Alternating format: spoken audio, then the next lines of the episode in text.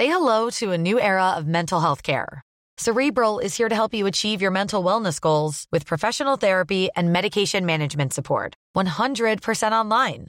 You'll experience the all new Cerebral Way, an innovative approach to mental wellness designed around you. You'll get a personalized treatment plan from a therapist, prescriber, or both in a safe and judgment free space.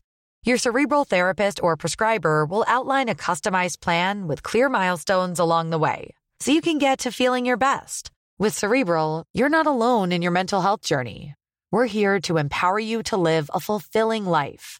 So take that first step towards a brighter future and sign up today at cerebral.com slash podcast and use code ACasts to get 15% off your first month. Offer only valid on monthly plans. Other exclusions may apply. Offer ends July 31st, 2024. See site for details.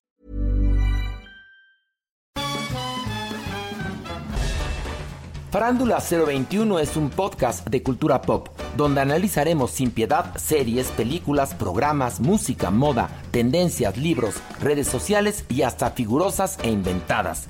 Cada jueves un nuevo episodio, con Horacio Villalobos, Pilar Bolívar, Mauricio Valle, Maniwis, La Supermana, Alejandro Broff, Jeremy Cruz y Mario Lafontaine. Farándula 021, un podcast con periodistas, psiquiatras y vestidas. Te lo cuento, te lo cuento. Dosis diaria de noticias. Muy buenos días, aquí te traemos tu dosis diaria de noticias para que comiences tu día con todo. Pero antes, recuerda que ya puedes disfrutar de tu dosis diaria de noticias en video a través de nuestro canal de Snapchat. Búscanos como te lo cuento. Ahora sí, vámonos con las noticias del día. En el Día de la Independencia de Ucrania, el presidente Volodymyr Zelensky dijo que su nación ha renacido de la invasión rusa. En la celebración agridulce del Día de la Independencia, la multitud en Kiev escuchó las palabras de Zelensky, acompañadas de una ceremonia más respetuosa que efusiva, en donde aseguró que el país se ha renovado y que seguirá resistiendo a la amenaza rusa. El presidente ucraniano estuvo acompañado por Boris Johnson, que en sus últimos días como primer ministro británico llegó de sorpresa a echarle porras al pueblo ucraniano. Así, mientras el precio ucraniano y la primera dama rendían homenaje en silencio a las víctimas mortales de esta invasión, las fuerzas de Putin lanzaron un nuevo ataque con misiles que alcanzaron una estación de tren en el poblado de Chapline, matando al menos 22 personas, de acuerdo con las autoridades. Y quien lanzó otro bombazo, pero de billetes, fue Estados Unidos, que apalabró otros 3 mil millones de dólares para apoyar al ejército ucraniano en los próximos meses. Jesús Murillo Caram fue vinculado a proceso por el caso Ayotzinapa. En la audiencia donde trataron el asunto, el ex procurador general de la República dijo que puede aceptar que hubo errores cuando en la investigación, pero que ni se inmute, porque ya van siete años que no la han podido tirar, pues sostiene que la verdad histórica sí pasó realmente. Aún así, sus palabras se las llevó el viento porque al final el juez de control decidió vincularlo a proceso por los delitos de tortura contra la Administración de Justicia y por desaparición forzada de los jóvenes estudiantes. Esto a pesar de que su defensa pidió que se desestimaran las pruebas que presentó la Fiscalía General de la República en su contra. Ahora seguirá en prisión preventiva llevando su proceso tras las rejas en el reclusorio norte. El gobierno de AMLO se juntó para defender la figura de la prisión preventiva oficiosa. La Suprema Corte de Justicia de la Nación discutirá dos proyectos que proponen eliminar la prisión preventiva oficiosa como una medida cautelar esto al considerar que vulnera los derechos humanos. ¿Más lento? Como sabes, la justicia mexicana la utiliza para tener encerrado a quien deba comparecer durante su proceso o que en su defecto es un peligro para las víctimas. La realidad es que el tema es súper complejo, pues activistas y expertos insisten que esta medida tiene a miles de personas encarceladas por meses o años sin siquiera tener un juicio o recibir sentencia.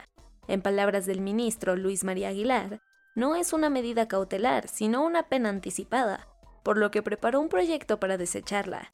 Sin embargo, la Secretaría de Gobernación y la Presidencia contraargumentaron que es necesaria para tener a raya a los criminales de delincuencia organizada, delitos graves y de cuello blanco. Ya para rematar, AMLO aprovechó para decir que eliminarla promovería la corrupción.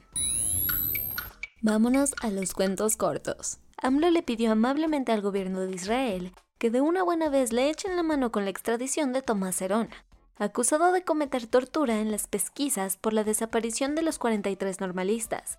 Y es que, como recuerdas, el exdirector de la Agencia de Investigación Criminal fue exhibido hasta en videos en donde se le ve amedrentando a los sospechosos.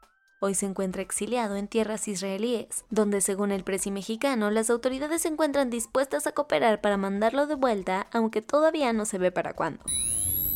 A Abigail Ay Urrutia se la llevaron detenida policías municipales de Salina Cruz, Oaxaca, y cinco horas después apareció sin vida en los separos, el 19 de agosto. De acuerdo con la versión de los oficiales, Abigail se suicidó en el interior de la cárcel, pero su familia sostiene que no se suicidó, sino que la mataron y es que su captura se dio mientras mantenía una discusión con su expareja, cuando los uniformados la inmovilizaron y la subieron a la patrulla.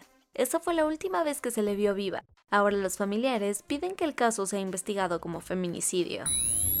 Tras el regaño que AMLO le metió en su mañanera a la ONU por no enviar en tiempo y forma las vacunas contra el COVID-19 presupuestadas por el mecanismo COVAX, la organización respondió apenada. Ahora, tras un año de retraso, prometieron enviar a la brevedad 10 millones de dosis de la farmacéutica Pfizer para que sean administradas a las niñas y niños mexicanos. Sin más ni menos, el subse de salud Hugo López Gatel dijo que aceptaron la oferta, pero aplicó un ver para creer, esperando el envío a más tardar para septiembre. El ejército estadounidense presumió que realizó ataques aéreos en Siria, en contra de la infraestructura utilizada por grupos vinculados al cuerpo de la Guardia Revolucionaria Islámica de Irán.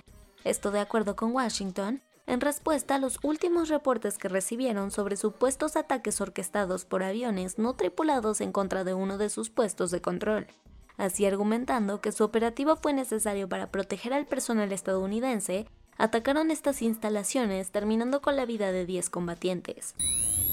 La relativa paz que se respiraba en el cuerno de África se esfumó este miércoles después de que el gobierno de Etiopía y el Frente de Liberación del Pueblo en Tigray echaron por la borda el alto al fuego que tenían pactado desde meses, haciendo estallar nuevos enfrentamientos armados que apestan a guerra civil. Ambas facciones que pelean la supremacía de la nación africana reanudaron sus ofensivas desde muy temprano, culpándose los unos a los otros de haber retomado el conflicto. Lo duro es que este conflicto ya ha dejado muchísimas consecuencias humanitarias, y todo apunta a que se pondrá peor.